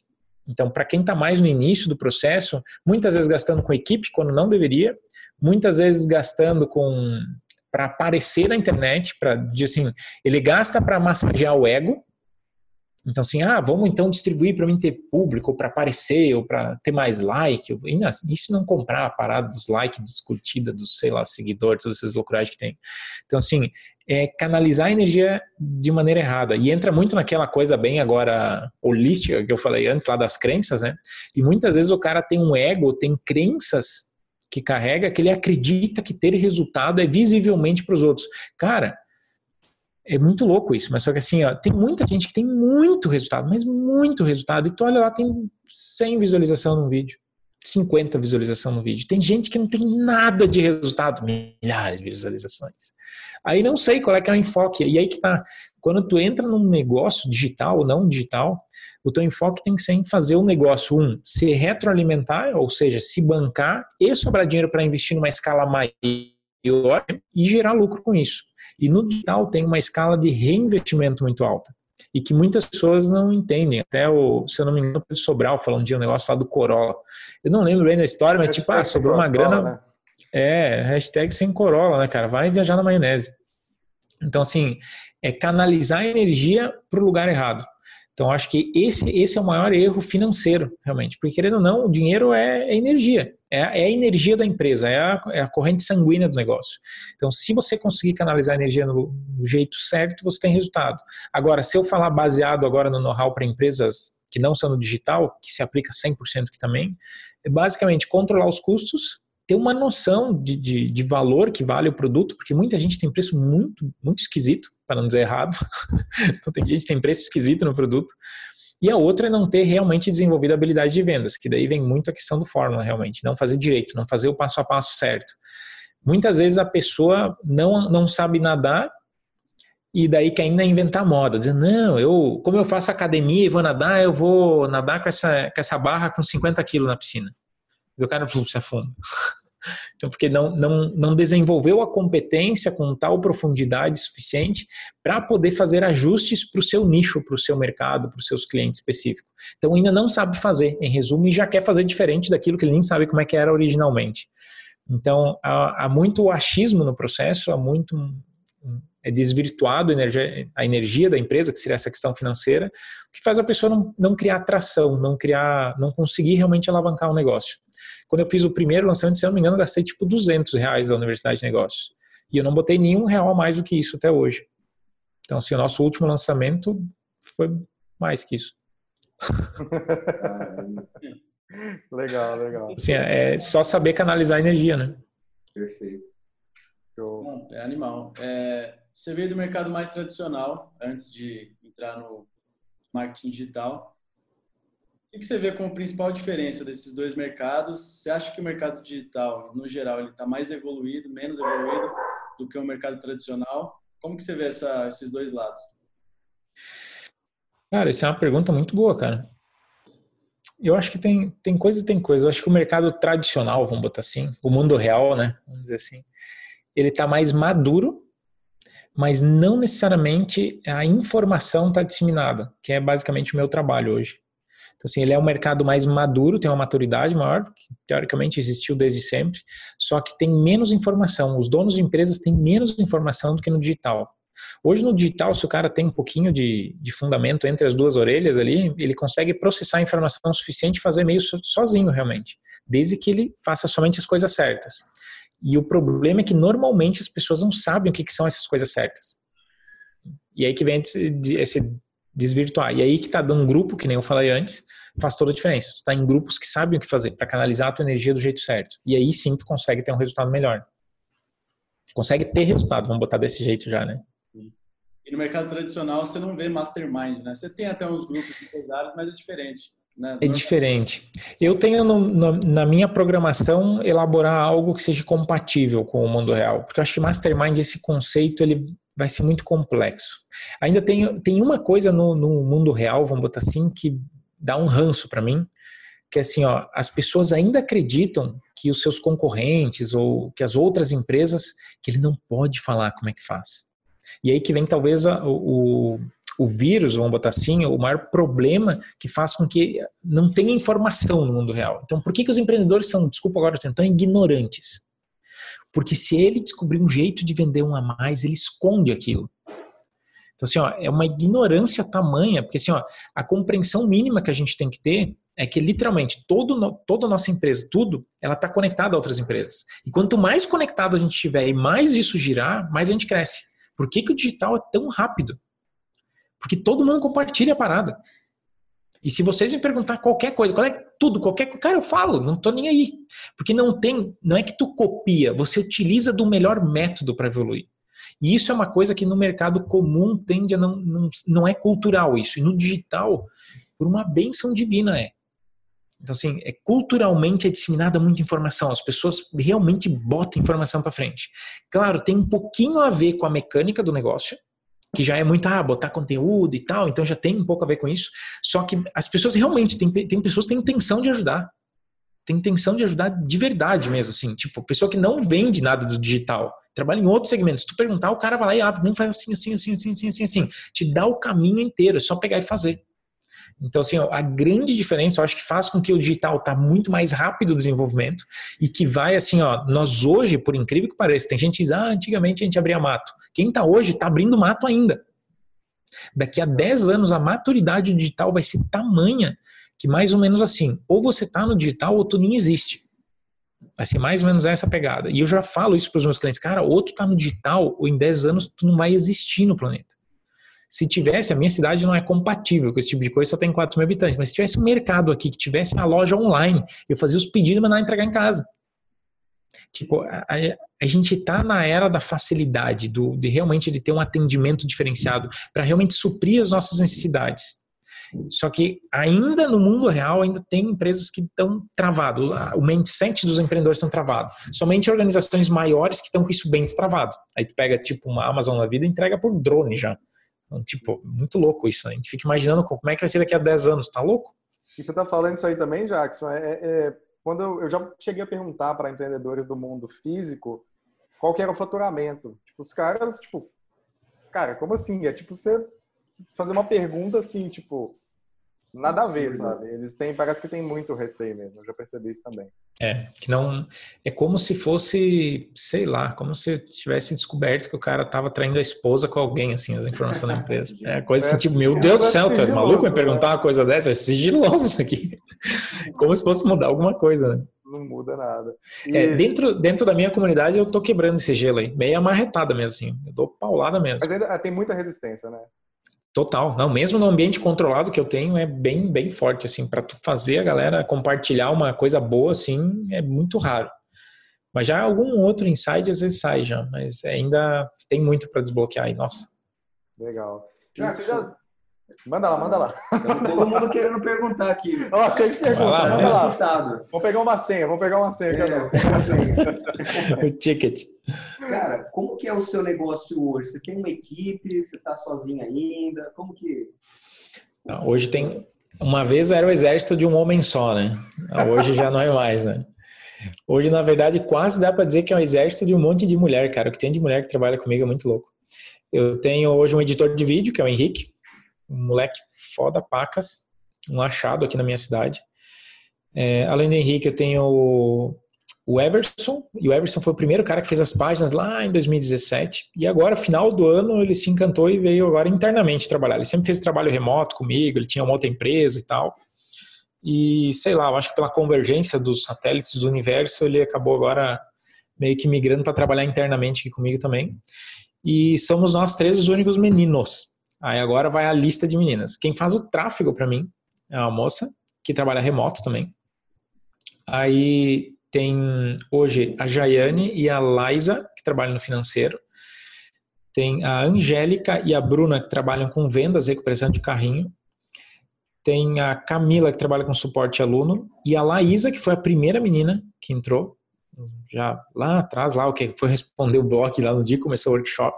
Ela a gente disse que ela trabalha com mídias sociais, mas ela está entre o lançamento e a questão de conteúdo. Então ela faz todas as postagens, agendamentos, toda essa parte de mandar e-mail, mandar chat, mandar WhatsApp. Então assim, ela faz a movimentação assim daquelas coisas que vai de volume, ela que que responde já por tempo de casa, então ela já entende de várias plataformas, então para ela é mais fácil, né? Sem contar que a capacidade de execução da menina é coisa ímpar, né? Nossa mandar mensagem, não é nem o pessoal mede mensagens por hora ali, a gente pode medir quantas mensagens tu manda por segundo. Né? É descomunal, cara. Assim, ó, o que ela manda numa hora eu levo um dia, eu acho, que fazer. Muito louco. Legal. E eu também, né? Também ainda estou participando, ainda não me excluíram na empresa. Pô, e eu, a, gente fez, né, a gente fez um, a gente fez até. Não, e hoje entrou três pessoas, tá? Hoje. Eu já falei já composição nova, já a gente está com menos gente. Então agora a gente está meio que criando a base para o 2020, que a gente deve basicamente triplicar o tamanho da empresa esse ano. Quanto que foi ano passado? Ano passado, cara, fechou. Fechou dois, mas eu fiz mais um lançamento depois. Cara, deu uns 2 milhões e 200 por aí. Legal. Por aí. Legal. Eu não peguei exato agora, não, mas é por volta disso aí. Dois uns quebrados aí. Legal. E conta para mim, você, qual foi o maior fracasso que você já teve, assim, em nível de empreendedorismo e o maior aprendizado desse fracasso? Cara, o maior fracasso foi uma falência de 1,3 milhões de reais. E tu vê que é só coisa impactante, né, velho? O cara fala, né? E uma, o maior aprendizado, cara, levou quase dois anos para mim ter ele. Que normalmente a, quase a totalidade das pessoas associam a empresa a si. Então, se a empresa não vai bem, eles não vão bem. Então, se vocês não têm esse aprendizado, cara, sério, escuta, isso aí muda uma vida. A gente normalmente, tipo, ah, terminou o dia, deu M dentro da empresa, a gente chega mal em casa. Peraí, você tá com problema ou a empresa tá com problema? Então hoje eu consigo literalmente sair aqui da empresa e brincar com meus filhos. Sim, pode cair o mundo aqui. Cara, é nada a ver uma coisa com a outra. O Jackson sou eu e a empresa é outra coisa. No momento que eu fali, é como se eu tivesse fracassado e na verdade aquele negócio fracassou. É, só para constar agora, da, mais uma pérola da, de uma ex-presidenta, que eu não vou dizer o nome, assim, só para não. Enfim. é, para não dar spoiler. Então, assim, uma presidenta fez uma coisa muito engraçada, né? Que é a famosa pedalada fiscal, né? Então, quem quiser pesquisa na internet para descobrir o que, que é. Pedalada fiscal foi o quê? Tirar dinheiro de uma área e botar em outra para tapar um buraco do governo, que ela não poderia fazer. E ela tirou a área do, da área do agronegócio da linha Pronaf. E a minha empresa só faturava via Pronaf. Então, eu faturava tipo 500, 600 mil reais por mês no negócio físico. Atendia três estados. Nossa, era um giro muito grande. E quando aconteceu isso, é, simplesmente a gente, de um faturamento de meio milhão, vamos botar assim por mês, estava, nosso cara, ajudando belezinha, velho. Assim, nossa, eu tinha nem 30 anos, cara, velho, nossa, era, eu tava muito bem de vida, particularmente. E assim, do nada o faturamento da empresa, meio milhão, meio milhão, meio milhão, zero. Aí foi zero, zero, zero, zero. E eu tinha 7,8 milhões de reais em contratos assinados com clientes. Só que tinha uma cláusula de rescisão nos contratos. Se o banco não liberar o dinheiro. Porque eu não posso obrigar, porque é tudo via financiamento, então não posso obrigar o cara a pagar um contrato se não tem recurso. Então, se não tiver recurso, o banco cancela o contrato. Então, caducou praticamente 8 milhões de contratos. E, e essa pancada, esse, esse então que foi o maior fracasso, o maior aprendizado, foi para mim entender que assim, ó, cara, às vezes acontecem situações para a gente amadurecer. Tanto que no Brasil ainda isso é visto de uma maneira muito ruim, tipo, ah, tu já faliu. Fora do Brasil, cara, tu ganha uma pontuação enorme. Então, tipo, ah, tu quer entrar para administrar uma grande empresa, eles perguntam quantas empresas já quebrou. Porque esse aprendizado que eu tive, cara, ninguém me tira, nem eu tentando vou conseguir te ensinar. E eu sei que eu tô pronto para qualquer coisa de hoje em diante. Cara, pode explodir a empresa, sabe? É empresa, só que explodiu, a gente faz outra. Então, assim, é, é, é muito louco isso, porque assim, é, mentalmente, isso é uma questão é uma questão mental, uma questão emocional, uma questão de preparação e clareza. Então, depois que isso aconteceu, assim, a, a tranquilidade que leva o meu negócio, mesmo naquelas dias lá do escrever script, fazer tudo ao mesmo tempo, cara, é, é tenso falar aquilo, mas tipo, foi super tranquilo fazer aquilo. Então, tipo, a imaginação que a gente tem foi algo muito intenso. Por isso que eu digo, cara, acho que ninguém fez um negócio desse. Mas, cara, eu tava vivendo ainda naquela semana. Tipo, eu não virei madrugada nenhum dia, tá? Eu terminei em dias 11, fui dia mais tarde que eu fui dormir, botei para exportar o vídeo, botei despertador para subir ele pro YouTube 3 da manhã, acordei, mandei subir, fui dormir de novo. acordei de manhã cedo, parada, no horário que eu ia acordar para meditar, e daí tava lá o vídeo travado, mandei subir de novo, enfim, fui meditar e a vida continua. Que então, louco, então, assim, cara. Eu achei que você tinha ficado madrugada e tal. Não, cara, todos os dias. Por isso eu falei que eu dormi bem. Tu não entendeu antes, é, cara? Dormi bem todos os dias, cara. Não foi dormir bem de ter dormido uma hora. Foi dormir bem mesmo, dormir bem, tá a semana toda. Criou então, assim, é, né, Jackson? É, é realmente ferro se molda quente e, e, ter o controle emocional. Acho que é uma das coisas que mais falta hoje para o ser humano. Agora, vamos ser épico aqui em termos existenciais. É, normalmente a gente é motivado, executa ações, se movimenta por emoções que não nos levam a resultado. Mas chega um momento, eu acredito que deve chegar um momento que a humanidade, de forma geral, ela tem que conseguir se desamarrar e entender que eu só estou sentindo isso aqui. Eu não sou esse sentimento. Porque eu tive uma sensação de fracasso muito grande com a falência, mas eu não sou aquele fracasso. Porque eu consegui pegar um negócio com dinheiro emprestado da mãe de um amigo, porque eu não tinha coragem de pedir para meu pai, e fazer um negócio de meio milhão por mês. Então, assim, a coisa começa realmente a dar certo quando tu realmente está simplesmente com foco no resultado, faz o que tem que fazer e entende que aquilo somente é uma ação que tu está fazendo perante um resultado que tu quer extrair e está ajudando outras pessoas, está servindo as pessoas que estão na tua volta. E se isso se cumprir, cara, o resto só vai. Sabe, não tem muito que não tem como dar errado, sabe? Quando tu toma a atitude certa. É só tomar a atitude certa. Se for parar para analisar, é tão simples, cara, parado. O problema é que a gente é motivado emocionalmente com tanta coisa negativa. Ah, vou ficar mais um pouquinho no Insta. Ah, vou ficar. Dias eu instalei o TikTok. Cara, que lá é do, do capeta aquele troço. É verdade. Sabe o que, que eu fiz? Eu tenho controle emocional, eu desinstalei a parada.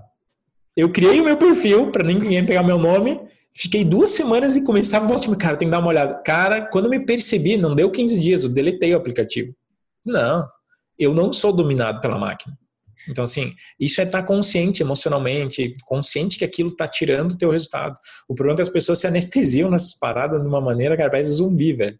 Tu olha o namorado, ah, hoje à noite com o namorado. Daí tu olha os dois no restaurante. Os dois no celular, velho. É verdade. Pô, em vez, de rolar já um esfrega ali pra estar tá de boa, né, cara? Mas, porra, né? E não investe nada no futuro, né, cara? Não, não tem entendimento de investimento nenhum, né? Caramba. Jackson, o que, que você passaria de ensinamento para alguém que está começando agora no marketing digital? Curto e grosso. Curto e grosso. Eu vou dizer, talvez a frase que eu mais falei em 2019. Faz o que tem que ser feito. Detalhe, só o que tem que ser feito. Não precisa fazer demais. O problema é que o pessoal faz muita coisa e não precisa. Faz o que precisa ser feito. Só isso. É bem simples, cara. Se você pegar a, de maneira completa essa explicação, cara, tá a chave da vida tá aí dentro. Só fazer o que tem que ser feito. Para se resolver, no meu caso, fiz emocionalmente, cara, é só fazer o que tem que ser feito. Só que a gente tem que buscar essa clareza. Então, recomendo brutalmente qualquer pessoa, cara, meditem. Isso acalma a mente, você começa a ter mais clareza do que tem que fazer. Então, assim, tu, tu não gasta energia com coisa errada. Tu não dá nó em pingo d'água. Não sei se já viu dessa, né? Nó em pingo d'água. Às vezes os caras estão dando nó em pingo d'água, velho. Tu olha assim, dá, pior que dá pena, assim. Eu às vezes tenho pena, às vezes, algumas pessoas. Tu vê assim que estão fazendo uma força absurda, mas é porque estão inventando moda.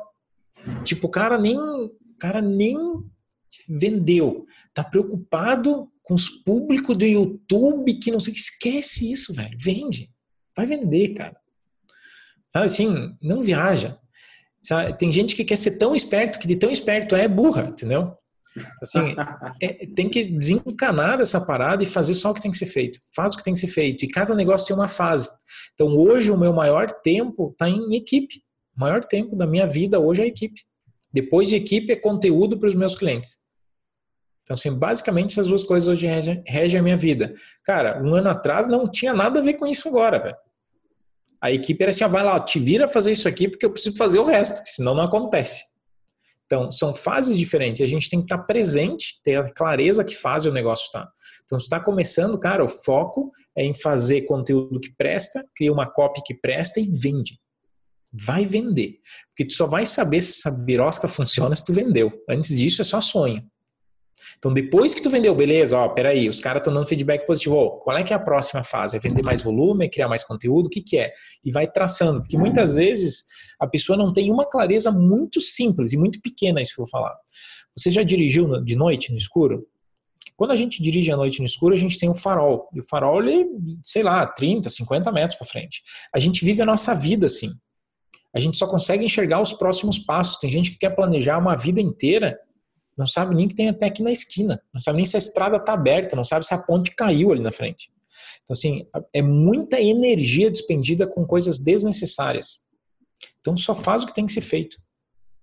Então, hoje eu basicamente mapeei o meu ano de 2020, ainda estou finalizando algumas coisas, mas o meu foco de atenção, literalmente, cara, é até dia 1 de fevereiro agora. Eu não gasto muita energia fora disso. Quando chegar em dia 1 de fevereiro, eu abro de novo olho bem para frente, beleza, tá certo, até o próximo lançamento, meu foco de energia.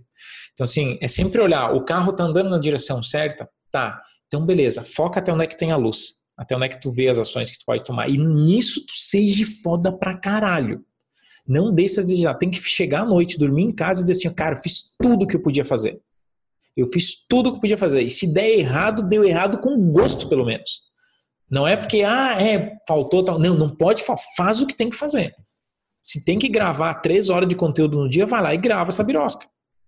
Assim, eu já tive dias, caraca, meu. Nossa, fiz coisas assim, tipo, ó, tem que gravar conteúdo, tá? Tem, vamos gravar para 40 dias para frente. Beleza? Em uma semana eu gravei para 40 dias essa coisa. E eu não posto um vídeo por dia, não, tá? Não tô postando um bom tanto a mais que isso. Então a gente tem muita coisa que a gente girou. Então por quê? Porque tem que fazer o que tem que ser feito, simples assim. Acho que eu defendi a minha tese que tem que fazer o que tem que ser feito. Total, caramba. Super, hiper profundo. Jackson, abre pra gente um hobby que você tem. Quem é o Jackson na, nas horas de lazer? Não pode ser meditação, hein? Tem que ser um. Putz. É, meditação eu digo que eu vejo mais como a minha evolução do que até mesmo um hobby. Cara, eu crio coelhos. Eu tenho coelho solto, não é dentro de casa, no pátio. Tenho alguns coelhos, não é nem poucos, tá? Tenho vários coelhos. E já criaram várias vezes aqui e criou de novo essa semana coelho aqui. Nossa, é da hora. É muito louco, cara. Eu todo dia finalizo, então, tipo, agora, é, quem tá ouvindo não sabe, mas agora é a tarde sim, eu vou terminar essa gravação. E vou provavelmente, aí, se der tempo antes de eu entrar numa mentoria que tenho hoje, eu vou tratar os coelhos. E daí, normalmente, o meu final do dia eu paro, trato os coelhos, sento ali e fico olhando eles comer, cara. Aí eu consegui amansar coelho solto aí, olha que louco. Aí agora eu já consigo até pegar no colo, se quiser os coelhos solto, assim, solto. Eles cavalcam toca, cara, é muito louco, assim. Caramba, que legal isso, velho. Foda. Cara, se você pudesse escolher uma época na história, pode ser futuro também, para você passar uns dias, um mês que seja, para conhecer, para aprender, uma época que você tem curiosidade, para onde que você iria? Cara, eu iria lá para 2020. O melhor ano da história, velho. Melhor ano da história. Escreve o que eu tô falando, velho. 2020 tá. vai ser épico, cara. Eu já. É, aí vem, cada um tem uma bagagem, né? Mas. Eu, cara, eu não vejo fundamento em ir pra frente. Não que eu não tenha fundamento, mas seria legal, assim, tá? Conhecer, mas eu acho que não agregaria tanto como agregaria o meu dia de amanhã, entendeu? Porque assim, ó, hoje eu estou num nível de, de desenvolvimento meu, em nível espiritual, profissional, pessoal, como família, eu estou muito consciente do que eu estou fazendo em todas as áreas, estou fazendo bem feito, estou fazendo o que tem que ser feito em todas elas, como pai, como marido, como amante, só o detalhe da amante é da minha esposa, tá? Assim, só para nós, não só errado. Então assim, estou cumprindo todos os papéis de uma maneira muito inteira. E, cara, seria um erro eu escapar daqui. Essa é a minha visão. E 2020, assim, ó, é a primeira vez no mercado digital mesmo, tendo ótimos números no último ano e tal, é a primeira vez que eu vejo que eu posso impactar, cara, milhões de pessoas. E agora é diferente. Cara, com mais recurso, com mais equipe, com tudo, nossa, cara, eu tô anos luz na frente do que eu tava dois anos atrás. Então, assim, ó, cara, eu tô, eu tô excitado, cara, para ver como é que vai ser 2020. Sério, eu tô mesmo super empolgado, cara. Super empolgado. E, ó, para termos de informação, é, a gente sempre tem um ciclo anual, né? E o ciclo anual normalmente começa com aniversário. Então, hoje, acabou de fazer o meu primeiro dia depois do aniversário. Fiz aniversário ontem, né? Então, assim, tipo, cara, pra mim, o ano começou oh, hoje, tá ligado? Assim, ó, o ano começou hoje pra mim. Parabéns, Parabéns aí, cara. Parabéns. Louco, é. Obrigado. Legal. Parabéns aí. E historicamente a minha visão realmente é essa, cara. Eu viro no aniversário, parece que agora começa o ano, que é muito próximo aí do Réveillon, então fica meio embolado essas duas datas. Então, para mim, é dia após aniversário, então o ano começou hoje. Né? Legal. Massa demais. Jackson, qual que é a profissão que você teria se não existisse internet? Se não existisse internet, provavelmente estaria fazendo a mesma coisa hoje. Provavelmente. Sabe quando tu é chamado assim, faz muito sentido que tu faça? Tanto que eu quero tirar do digital e trazer para o físico algumas coisas. Porque tem, tem empreendedores que, cara, não quebraram a casca do ovo ainda. E eu tenho um projeto para sair do digital, quebrar a casca do ovo para fazer eles voltar para cá, mais ou menos assim. Então, eu estou planejando eventos ao vivo também de treinamento, assim, tipo um Conrado Adolfo, tipo Érico, tem as masterclass, enfim, tipo uma coisa parecida com essa também, porque eu acredito que eu posso levar a mensagem para muito mais gente. Eu acho que, eu não sei quanto que, que foi percebido, mas hoje eu tenho uma clareza muito grande do que pode fazer o empreendedor sair do ponto que está e ir para o próximo, porque eu vivi isso em vários níveis com várias experiências, com muita coisa muito, muito palpável. E o que mais falta é essa, essas coisas que são pequenas, eu digo que não é nada demais, na verdade, que eu falo, só que essa pequena clareza a mais que eu tenho, que pelo menos a minha percepção do que é a média, faz com que eu consiga um pouquinho mais rápido. E eu acho que muitas pessoas faltam, carecem de um pouquinho de clareza, só no próximo passo, muitas vezes, não é nem longe, assim, só o próximo passo já estava bom, né? Então, provavelmente faria a mesma coisa, cara. Hoje, hoje, na visão de hoje, com certeza. Legal. É, você não mudar nessa a época, você, você ia continuar aqui e fazendo a mesma coisa que você faria, então. Que louco, né, cara? Realmente está empolgado, feliz com o que você tem hoje, né? Isso é incrível. É, viver 2020 vai ser uma coisa muito legal. Até se não der a terceira guerra mundial, tá valendo. fecha esse gap aí, fecha esse gap aí que não quero nem entrar nesse trem. Pessoal, agora a gente está chegando no final e antes de finalizar, a gente tem uma rodada de indicação, onde cada pessoa aqui indica alguma coisa. Pode ser um pensamento, pode ser uma ideia, pode ser um livro. Eu vi que você está cheio de livro aí atrás, aliás. É. É, então, eu vou, eu vou deixar aberto aqui. Quem quiser começar, pode ser levantar a mão e, e vai. Vai lá. Então Não. vamos lá. É, eu vou indicar um filme, é, filme do Steve Jobs com o que foi assim quem foi o ator principal foi o, o Ashton Kutcher e esse filme ele tipo me trouxe um puta aprendizado. Eu já já assim sentei para assistir o filme tentando buscar, na, na, busca do máximo de insights possível e não ficar muito preso na, na história em si, na historinha do filme mesmo, igual geralmente eu assisto os filmes, com a cabeça mais um pouco desligada. E nesse caso foi diferente. E eu percebi, eu até compartilhei com o Rodolfo esses dias, e ele me indicou esse livro aqui, que fala do Steve Jobs também, como é, Steve Jobs se tornou Steve Jobs. Então eu vou ler esse livro ainda, chegou esses dias para mim. Mas o principal insight que eu tirei da história dele é que ele era um pouco disso que o, o Jackson falou. Eu acho que ele tinha isso muito claro, essa coisa de fazer o que tem que ser feito e só o que tem que ser feito. E ele era meio que assim obcecado por isso. Ele tinha sonhos dele em relação à, empresa dele, em relação à, à vida dele, ao que ele queria se tornar. E assim era, era meio que quase que quase que inabalável então tem uma cena do filme que marcou muito para mim, que foi quando ele fez a primeira venda lá, pelo menos do que retrata no filme, a primeira venda da Apple, e ele combinou de vender os computadores pro cara, era sei lá 100, 200, 400 computadores, não sei. E na hora de entregar, naquela época não existia essa coisa de computador pessoal igual a gente tem hoje. Eles foram, ele foi entregar e eles entregaram só as placas do computador. No entendimento dele, aquilo era o computador. Mas no entendimento do cara que estava comprando, que fez o pedido, ele precisava dos outros componentes, que era o teclado, a tela, enfim, nem mouse existia naquela época. E aí o Steve Jobs, assim, o, o sócio dele lá, o Woz, ficou muito, tipo, muito bolado com aquela situação, ou ficou muito puto, querendo, tipo, ficou nervoso, né, com a situação, pelo menos com o que retrata no filme. E o Steve Jobs, ele, ele, ele, assim, ele faz outra postura, ele adota outra postura e a postura meio de que fazer aquele obstáculo ser o próprio caminho, né? Aquele problema ser a solução. Ele vê uma oportunidade. E aí ele meio que convence o cara a, a comprar as placas, ficar com as placas mesmo e vender todos os outros componentes que ele tinha lá na, na, na loja dele e assim ele obter mais lucro. Então ele fez daquilo que parecia ser um problema o cara, ele convenceu o cara que era uma oportunidade. E a outra oportunidade que ele chegou naquele mesmo momento era de criar o computador com todos os componentes. E aí ele anunciou para o cara, falou, olha, daqui tanto tempo a gente vai é, ter o Apple II, que, que vai ser um computador completo. E aí, tipo, ele, ele, ele via as ideias, ele via a oportunidade, ele tinha convicção que era aquilo, ele ia lá e fazia o que tinha que ser feito. Então, eu adotei isso, eu botei até aqui no meu quadro, que está aqui na minha frente, hashtag modo Steve Jobs, para tipo tentar absorver o máximo dele. No meu celular também tá o papel de parede do Steve Jobs e, enfim, isso tudo tá eu estou tentando trazer isso muito para mim, essa percepção desde que eu assisti o filme que foi no dia do Natal, dia 25 de dezembro, é bem recente. Então é isso, eu expliquei um pouco porque não é só assistir o filme, eu acho que esse insight que eu trouxe do filme para mim foi muito importante. Então, passo aí pro Rodolfão. Da hora demais, Brunão. Cara, assim como o Jackson, eu acredito que 2020 vai ser um ano muito forte, vai ser um ano muito transformador. Então, a minha indicação agora, comecinho, né? é um livro que mudou minha vida, tenho certeza que mudou a vida de muita gente, né? Que é As 16 Leis do Triunfo, do Napoleon Hill. É, esse livro é um manual do sucesso, né? Vamos dizer assim. E ele foi, Napoleon Hill foi um, um jornalista, é um livro de 1920, mais ou menos, meados.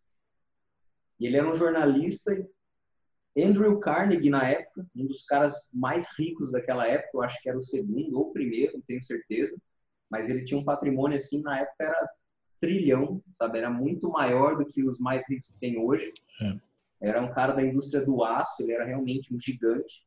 Eu não sei se era o primeiro ou o segundo, porque tinha o Rockefeller, não sei bem da época, assim. Mas o Andrew Carnegie procurou Napoleon Hill, né? Acabou cruzando os caminhos para passar todo o aprendizado que ele teve durante a vida dele, sintetizar essas leis, né, na forma de um livro para as pessoas poderem conquistar mais na vida. E são assim, é um livro grande, é um livro grosso, né, tem bastante página ali, graças a Deus. Então, mas é um conteúdo muito aprofundado, é muito claro, vale muito a pena ler. E lá que foi cunhado, inclusive, né, o termo mastermind, que a gente conhece tão comum hoje no marketing digital, então fica como a minha indicação de leitura, não só as 16 Leis do Triunfo, toda a, todas as obras do Napoleon Hill.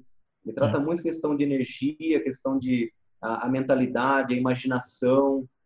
Ele lida com o éter, né? Que é uma, meu, é realmente muito profundo. Tudo, todas as obras dele é muito transformador.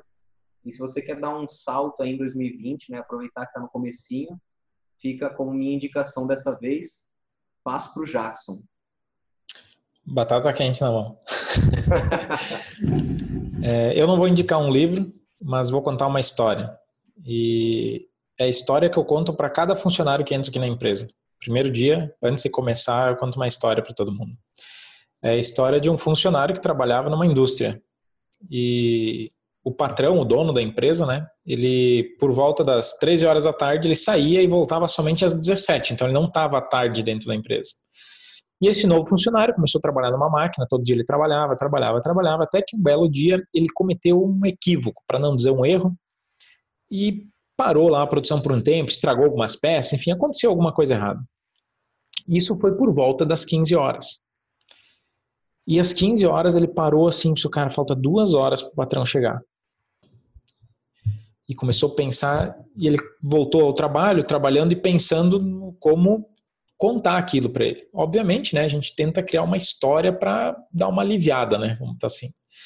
E chegou às 17 horas, ele chegou já preocupado, o patrão chegou, ele falou, ó, oh, seguinte, aconteceu tal, tal situação, enfim, ele contou de um jeito mais amistoso, mas criou todo um enredo, toda uma história para mostrar o seu lado, né, patrão. E o patrão, assim, putz, nossa, que bom que você estava aí, né, porque o jeito que ele contou, assim, ele disse, ah, que bom que era alguém que tinha consciência que nem você e tal. E tudo bem, vamos então resolver assim, vamos resolver assado, e deu lá a solução. Mas alguns dias se passaram e aconteceu um erro similar, um pouquinho mais grave. E isso aconteceu um pouco mais cedo, tipo às duas da tarde, logo depois de começar o expediente. Mas foi mais grave esse erro. E o cara ficou bem preocupado. Ele já não conseguia mais nem trabalhar. Ele só estava preocupado como ele iria contar isso para o dono da empresa. E criou todo um enredo em cima desse processo. E chegou então lá o patrão e disse: Ó, oh, aconteceu assim, assim, assim. Ficou lá meia hora, 40 minutos explanando, explicando e fazendo todo o enredo. E o dono da empresa disse, ah, nossa, meu Deus, né? É, vamos ver como resolver.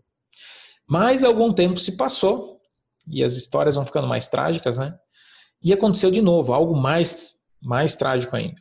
Só que aquilo meio que ele começou a pensar em como contar a história e não tinha muito álibi, não tinha muita, muita situação para aquilo resolver para contar uma história, né, pra, por aquilo. Já não estava nem aí para trabalhar nessas alturas do campeonato, estava preocupado com a história mesmo que ia contar. E até que ele pensou, nossa, se eu cortar uma mangueira da máquina, eu posso alegar que foi a mangueira. E eu me assustei com a mangueira e, e aconteceu. Chegou o dono da empresa, ele contou, ah, estourou a mangueira e tal, e se colocando como vítima naquela situação e tal. Nossa, que bom que não aconteceu nada, né? Dono da empresa, vamos resolver. E o fato é que nós hoje vivemos a vida desse jeito. Nós vivemos uma vida né, que a gente bota muita energia contando uma historinha da nossa própria vida, para não fazer o que tem que fazer para resolver. A mesma situação deveria acontecer diferente. Como é que ela deve acontecer? E eu, isso para nós é cultural aqui na empresa, tá? Eu conto essa história assim bem trágica, assim, o cara chegou a sabotar a máquina, por quê? Porque o dono da empresa abriu espaço para uma historinha. E a gente abre espaço para as nossas historinhas. Como ele deveria ter agido? No primeiro dia, aqui na empresa, eu digo uma coisa: se em uma reunião você por algum motivo cometeu um erro, e você na reunião com todo mundo for explicar o erro, eu vou fazer assim, ó. Como a gente resolve? Eu não quero saber o que aconteceu. Eu só quero saber como resolve. E no momento que você coloca o mindset das pessoas com o foco em resolver os problemas, elas não gastam a energia nem para contar a historinha e nem para criar um cenário que ela pareça vítima. E o maior problema é que a gente tem o hábito, porque a gente é desde criança ensinado. Quando a gente faz uma malandragem, quando é moleque ainda, a mãe e o pai escutam as historinhas, né? Então a gente é ensinado desde criança a contar as historinhas. O fato é que a gente é adulto e age ainda que nem criança, não assumindo realmente a responsabilidade de resolver a parada. E aqui na empresa, uma, um dos nossos pontos de cultura, na verdade, é o time onde é que agora eu vou passar, na verdade, algo que é na cultura. A gente tem descrito isso aqui dentro. A nossa cultura é a seguinte: eu falo para todo mundo abertamente, tipo, eu confio em você. E eu confio em você ao ponto que você não precisa nem explicar se você fez algo errado. Eu só quero saber como resolve. E se você explicar, não quero saber. Não me interessa. Eu corto mesmo. No meio da reunião, todo mundo, assim, dizer, ah, como é que a gente resolve? Eu, não esquece, eu confio em ti. Então, como eu confio em você e você só vai estar aqui dentro enquanto eu confiar, me diz, como a gente resolve? E depois de alguns dias que isso acontece, culturalmente o teu negócio vai ter o hábito de achar solução. Culturalmente a tua vida vai estar orientado a você achar soluções e a evolução para o teu próximo passo, se você literalmente condicionar o teu cérebro a responder essa pequena pergunta. Como eu resolvo isso? Só isso. Como eu resolvo isso? O resto é historinha, literalmente. É, eu não vou nem falar o meu porque vai ficar sem graça agora. Devia ter deixado o Jackson por último, né? Qualquer coisa que a gente fala agora não vale. Boa. Cara, mas eu. Legal, isso aí vai ficar marcado. Com certeza eu vou lembrar disso na hora que eu estiver tentando inventar uma desculpinha. Seja para mim ou para os outros. Ó, isso aí, cara. Boa. Foda. Incrível. É, a minha dica de hoje, minha sugestão, que eu fiz para mim no começo do ano, é uma parada que eu aprendi no começo do ano passado, depois de ler o livro Atomic Habits, do James Clear, Hábitos Atômicos. Para mim foi um dos melhores livros que eu já li na minha vida, assim, e eu acho que eu já até falei dele algumas vezes aqui no podcast. E uma das coisas que ele fala é que a gente tende a superestimar o quanto a gente faz as coisas que a gente deveria fazer. Então, por exemplo, tem gente que. É muito comum você ouvir uma pessoa falar: Não, mas até que eu como bem. E aí você vai ver realmente que a pessoa come e está se comparando com quem? Né? Se você se comparar com um atleta, com uma nutricionista, você não vai estar comendo bem, provavelmente. Então a gente tende a superestimar e aí é, e subestimar o quanto que às vezes a gente faz um hábito ruim.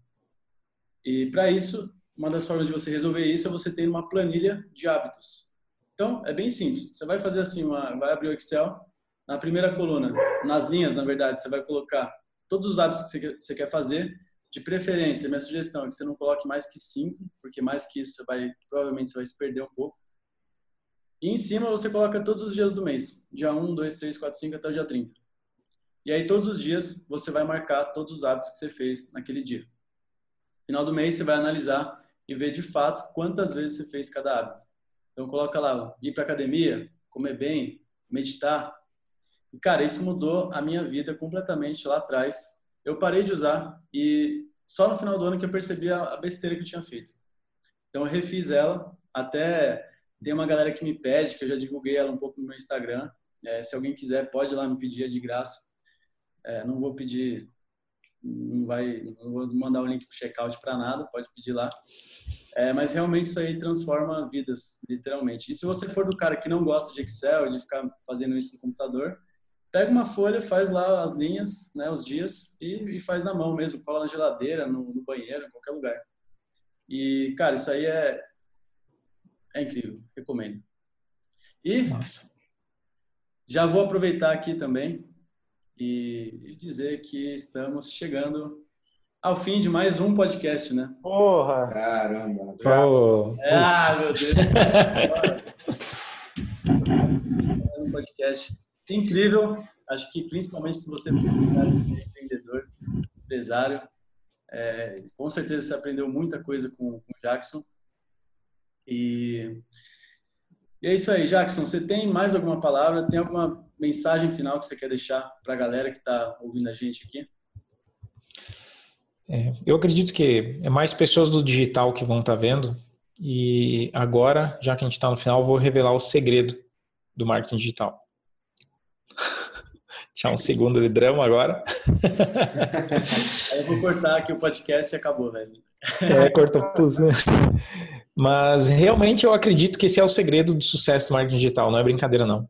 E não tem nada a ver com ferramenta, não tem nada a ver com nada talvez que a gente conversa no dia a dia, e tem a ver com servir todo empreendedor do marketing digital que realmente, de coração, de alma, tem a intenção de ajudar os seus clientes tem resultado. Então, se alguém que está ouvindo isso aqui está entrando no digital para ganhar dinheiro, desculpa, vaza, louco. Vaza que tu só vai perder tempo, não vai vingar.